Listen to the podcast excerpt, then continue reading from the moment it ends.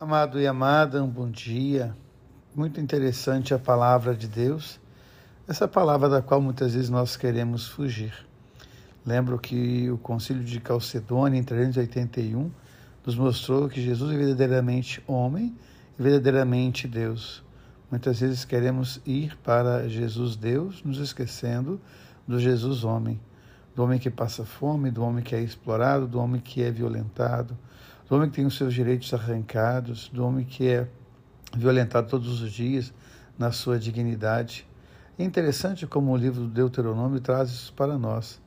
O nosso Deus, ou a lei que ele nos oferece, não está lá no alto para que possamos dizer eu não tenho asas para voar, nem no fundo do mar para que eu possa dizer eu não sei nadar. Está bem diante de nós, aos nossos olhos, nos nossos olhos que estão presentes os nossos irmãos especialmente aqueles que são mais explorados, aqueles que são mais ignorados, aqueles que sofrem, aqueles que são violentados pela morte injusta todos os dias. Bem nos fala o Evangelho de Jesus: eu estava com fome, me deste de comer, eu estava com sede, me deste de beber, eu estava doente e foste me visitar, eu estava nu e me vestistes. Então, o livro do Deuteronômio traz isso para nós com uma clareza muito grande, que nós vamos então perceber a presença de Deus nessas questões do nosso dia a dia. Não se pode ir a Deus ignorando o ser humano, sobretudo aqueles que mais sofrem. O próprio Jesus disse que ele veio para aqueles que sofrem. Eu vim para que todos tenham vida e tenham vida plenamente. E quando nós olhamos o Evangelho, eu sempre disse que esse Evangelho é para mim a história da salvação. Imaginemos que este homem caído à beira do caminho, esse homem roubado, é o Adão o Adão que errou o caminho, o Adão que se equivocou, o Adão que pecou.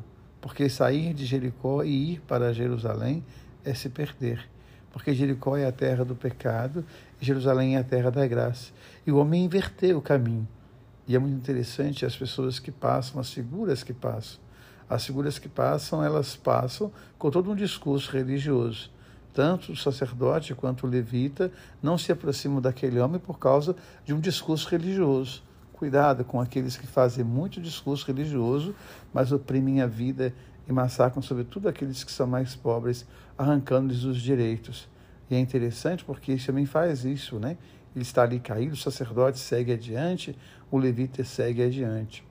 Mas um samaritano que era um tanto quanto alheio ou um tanto quanto menosprezado pela compreensão de Israel, esse samaritano ele passa e ele tem compaixão, e ele faz misericórdia, e ele vai ao encontro daquele que está ferido. E mais interessante, movido pela compaixão, tocado pela misericórdia, aquele homem limpa as feridas. Quantas feridas nós carregamos que precisam ser limpadas? E muitas vezes não há ninguém que o faça. Quando alguém erra, quando alguém se equivoca, ao invés de encontrar misericórdia, vai encontrar um monte de juízes prontos a condenar. E é interessante porque o samaritano vai limpar as feridas. Depois disso, vai colocar nelas óleo e vinho, que são sinais messiânicos. O vinho é sinal messiânico. Não à toa, Jesus transforma a água em vinho nas bodas de Caná para dizer que ele chegou, que o reino está próximo. Foi o primeiro sinal.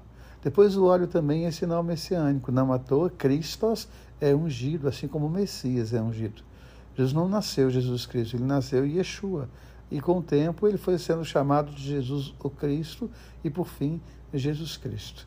Então é interessante que esse samaritano deita nas feridas daquele homem o óleo e deita nas feridas daquele homem o vinho.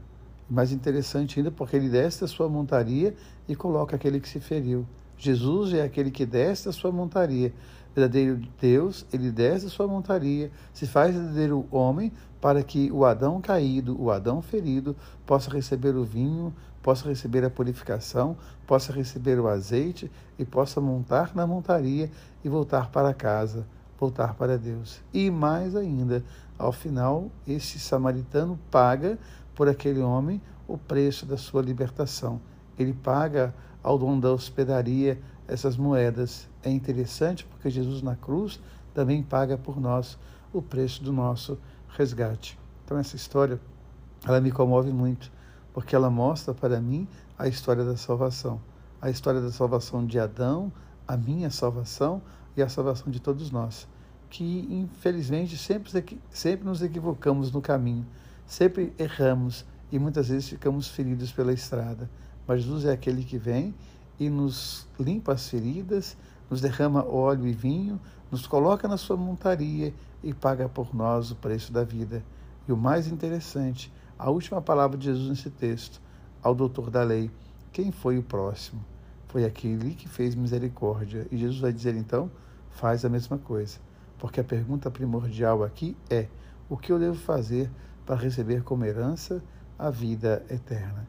Então, cuidado com aqueles que falam muito em nome de Jesus, mas acabam servindo ao diabo, explorando, matando, oprimindo a vida.